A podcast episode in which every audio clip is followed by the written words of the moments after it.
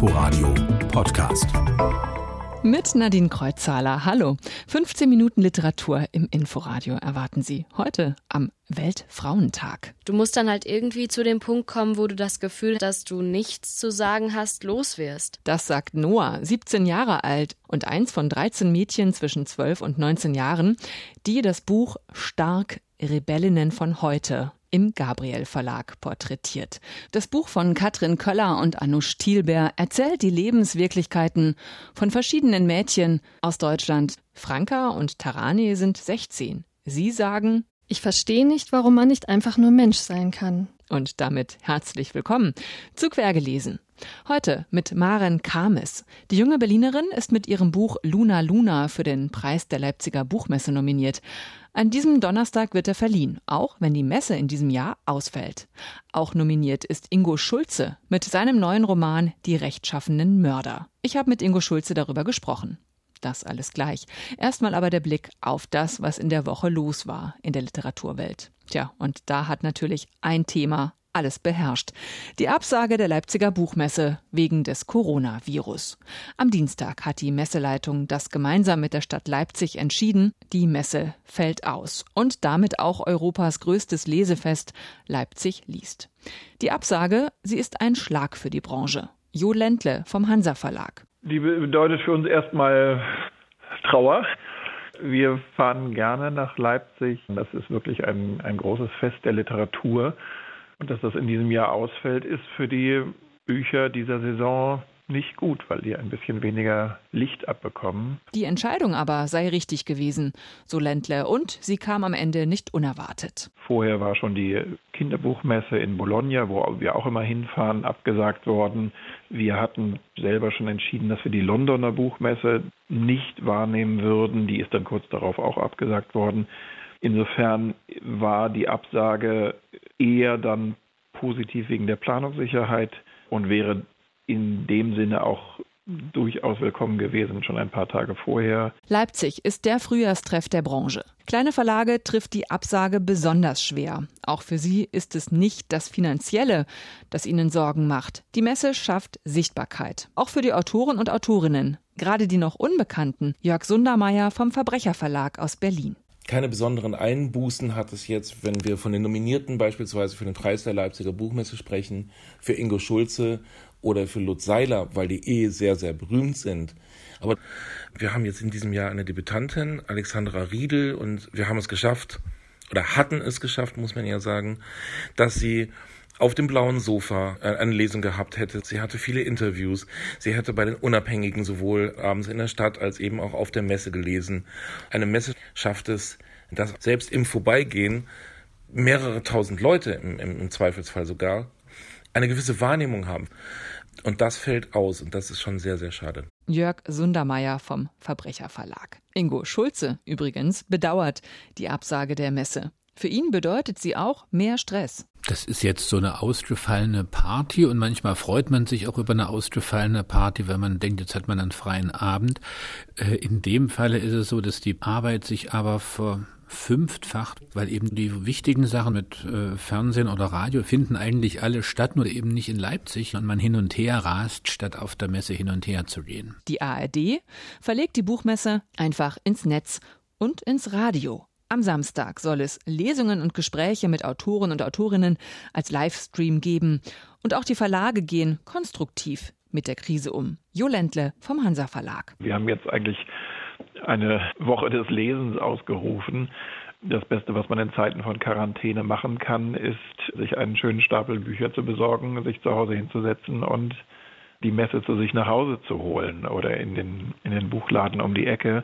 Das ist jetzt eigentlich so unsere Idee, dass man sagt, die Messe ist nicht abgesagt, sondern sie ist verlegt in die jeweiligen Buchläden. Und Jörg Sundermeier vom Verbrecherverlag sagt, wichtig ist die Messe auch, ich mag das Wort nicht so sehr, aber ich nenne es jetzt einfach so äh, Teambuilding. Und deswegen haben wir beschlossen, wenn wir da nicht auf die Messe fahren, fahren wir alle zusammen auf die Insel Usedom und äh, machen da sozusagen unsere Privatmesse und lesen Manuskripte und sprechen einfach viel. Der Preis der Leipziger Buchmesse, der wird übrigens trotzdem vergeben, aber nur digital und im Radio. Am Donnerstag sollen die Gewinner während einer Sondersendung im Deutschlandfunk Kultur bekannt gegeben werden. Zwei der Nominierten stelle ich Ihnen heute in Quergelesen vor. Eine davon ist Maren Kames. Sie lebt in Berlin, ist 36 Jahre alt. Sie wurde schon mit verschiedenen Preisen ausgezeichnet. Ob ihr neues Buch Luna Luna auch preisverdächtig ist, das weiß Alexander Soloch. Angefochten taumelt uns da jemand entgegen, ein Mensch, den etwas ins Straucheln gebracht hat. Doch vor dem Fall kommt die Erinnerung.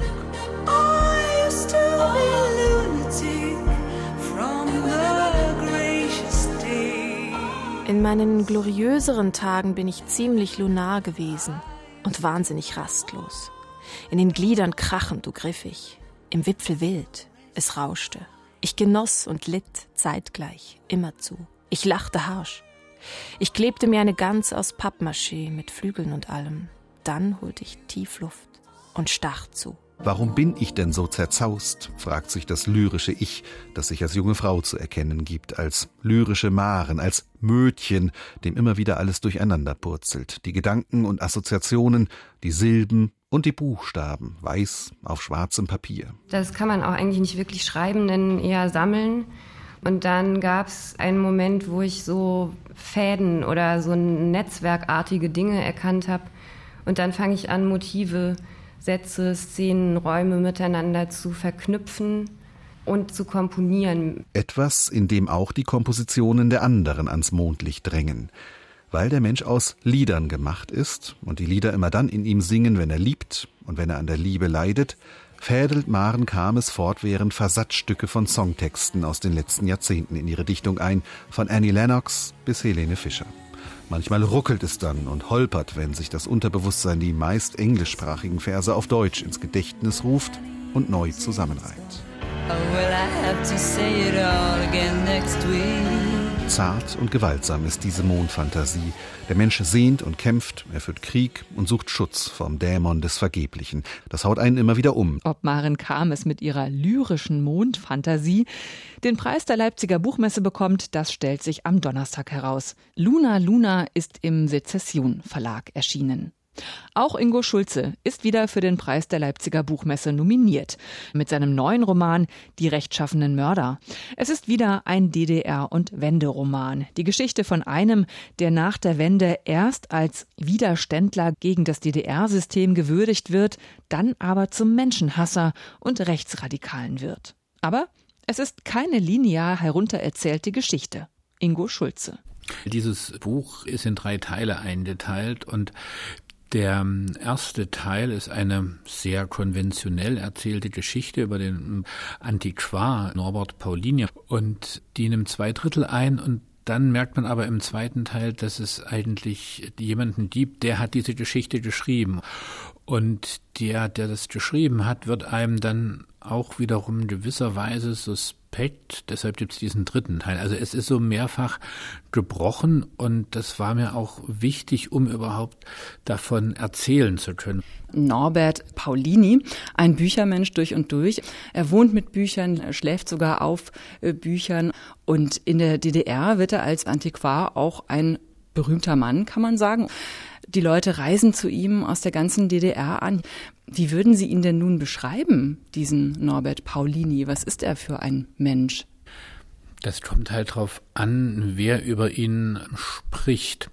So wie in dieser Schriftsteller, der den zweiten Teil da in der Ich-Form spricht, darstellt, ist dieser Paulini jemand, der in der DDR über dieses rare Gut Buch verfügt und damit eine ganz wichtige Stellung hatte, weil das war nicht nur Mangelware, sondern war natürlich auch im, im geistigen Sinne etwas, was reglementiert war und dadurch waren die Dinge besonders äh, wertvoll und er saß an der Quelle und diese Position, die ist sowohl ökonomisch nach 89, aber auch in Sachen Aufmerksamkeit, das ist plötzlich alles ganz anders. Es ist auch so, als hätte jemand den Stecker rausgezogen und die Lampe ist jetzt aus und er sitzt im Dunkeln. Er wird nach der Wende ähm, ein Rechtsradikaler. Es ist ja erstmal so ein bisschen auch vielleicht eine Art Widerspruch oder ein Schock für den Leser. Wie kann denn einer, der sich mit feingeistiger Literatur beschäftigt, wie wird der zu einem Rechtsradikalen? Das bleibt natürlich letztlich unerklärbar. Jemand erlebt dasselbe, verarbeitet es aber anders und wird ein Heiliger sozusagen. Also da gibt es keine Notwendigkeit. Natürlich gibt es Dinge, die etwas begünstigen, gerade auch wenn er sich allein fühlt, wenn ihm die Aufmerksamkeit entzogen wird, die er früher hatte, auch seine gesellschaftliche Stellung in Frage steht. Und dieser Paulini hat ja sein Antiquariat erst in Dresden-Blasewitz und landet dann in der sächsischen Schweiz. Also er ist eigentlich in gewisser Weise ein an den Rand Vertriebener. Aber das sind alles keine Notwendigkeiten und Deshalb ist es im Buch auch so, dass aus anderer Perspektive auch nochmal ganz anders über ihn gesprochen wird. Also es geht auch immer darum, wer hat die Hoheit darüber, wie Geschichte erzählt wird. Und das ist schon ein sehr heutiges äh, Problem. Ich habe es eigentlich erst beim Schreiben gemerkt, worauf das zusteuert. Sie kommen selber aus äh, Dresden, äh, leben inzwischen in Berlin. Haben Sie selber vielleicht dieses Buch auch geschrieben, weil Sie auf der Suche nach einer Erklärung sind, wie das gerade auch in, in Dresden, in Sachsen sich so zuspitzen konnte, die politische Situation? Ich denke, dass das eine Rolle gespielt hat. Ich meine, im Prinzip war das für mich schon auch so eine, so eine Rückkehr nach Dresden. Das ist mir dann eigentlich erst später äh, bewusst geworden, auch wenn ich jetzt in der Zeit gar nicht so viel nach Dresden gefahren bin, sondern tatsächlich auch auf diesen imaginären Raum gesetzt habe, den ich natürlich als geborener Dresdner mit mir dann herumtrage. Die westdeutsche Lektorin im dritten Teil. Das war das erste Mal, dass Sie aus einer westdeutschen Sicht schreiben. Wie schwer ist Ihnen das gefallen? In dem Falle ist es mir jetzt nicht schwer gefallen. Es ist vielleicht irgendwie das nach 30 Jahren die Zeit dann auch mal reif ist, das zu versuchen. Aber ich empfinde das schon immer noch als eine Schwelle, weil äh, die Sozialisation und alles eben doch sehr anders gewesen ist. Auch wenn ich mit einer Frau aus der Pfalz sehr glücklich verheiratet bin, würde ich mir jetzt nie anmaßen, ihre Kindheit zu beschreiben, auch wenn ich darüber sehr viel weiß. In dem Falle dachte ich, brauche ich so eine Perspektive und durch das, was schon in diesem Buch da war, da konnte ich dann dieses Erzählen da so hineinsetzen. Ingo Schulze. Sein neuer Roman Die rechtschaffenen Mörder ist im Fischer Verlag erschienen und hat, glaube ich, gute Chancen auf den Preis der Leipziger Buchmesse. Und am Dienstagabend um 20 Uhr liest Ingo Schulze im Literarischen Kolloquium in Berlin. Jetzt muss ich dann langsam mal loslassen. Jetzt ist es in der Welt und ich fahre jetzt nur damit rum und lese. Das sagt Olivia Wenzel. Die Musikerin, Dramatikerin, Performerin und Autorin hat ihren ersten Roman auf die Welt losgelassen. 1000 Serpentinen Angst. Ein Episodenroman ist das über eine junge Frau, die als Tochter einer DDR-Deutschen und eines Angolaners in der ostdeutschen Provinz aufwächst. Immer wieder erlebt sie Rassismus wegen ihrer dunklen Hautfarbe. Am Badesee in Brandenburg, als Zuschauerin im Theater oder auf einem Langstreckenflug nach New York. Auf den Monitoren läuft derselbe Film für alle Fluggäste. Eine turbulente Liebeskomödie mit weißer Protagonistin. Der Film spielt oft in den Straßen New Yorks. Ich war noch nie in New York. Trotzdem denke ich, alle Menschen im Film sind weiß. Das muss viel Aufwand gewesen sein. Ich ärgere mich über den Film und über Leute, die ihn angucken, ohne zu merken, dass was fehlt. Das Buch springt zwischen Zeiten und Erinnerungen hin und her und ist in Szenen geschrieben. Man merkt, Olivia Wenzel kommt vom Theater. Sie ist unter ähnlichen Umständen aufgewachsen wie ihre Protagonistin. Diese gesamte Erlebniswelt dieser Ich-Erzählerin und auch ihre Gedankenwelt und Gefühlswelt, das ist, ähm, sind sehr viele Ereignisse, die mir teilweise auch passiert sind, aber eben auch sehr vielen Leuten um mich herum. Und teilweise ist es aber auch einfach klar fiktionalisiert. Olivia Wenzel. Ein starker Text ist ihr gelungen mit Tausend Serpentinen Angst, ihrem ersten Roman. Am 19. März liest sie daraus im Rahmen des Festivals Literatur Berlin im Museum der Kulturbrauerei. Das war quergelesen, bleibt noch der letzte Satz. Wie immer ist das bei uns der erste aus einem aktuellen Buch. Diesmal aus Die Detektive vom Boot Bazar von Deepa Anapara, ein Sittengemälde aus Indien. Als Mental noch lebte, war er der Chef einer Bande von 18 bis 20 Kindern, die für ihn arbeiteten, und nur selten erhob er gegen eins von ihnen die Hand. Mehr dazu dann nächste Woche in Quergelesen bei meiner Kollegin Ute Büsing. Sie können uns, wenn Sie mögen, auch gerne als Podcast hören und finden alle Informationen zur Sendung auf inforadio.de. Einen schönen Sonntag und schönen Frauentag noch wünscht Nadine Kreuzhaler. Inforadio Podcast.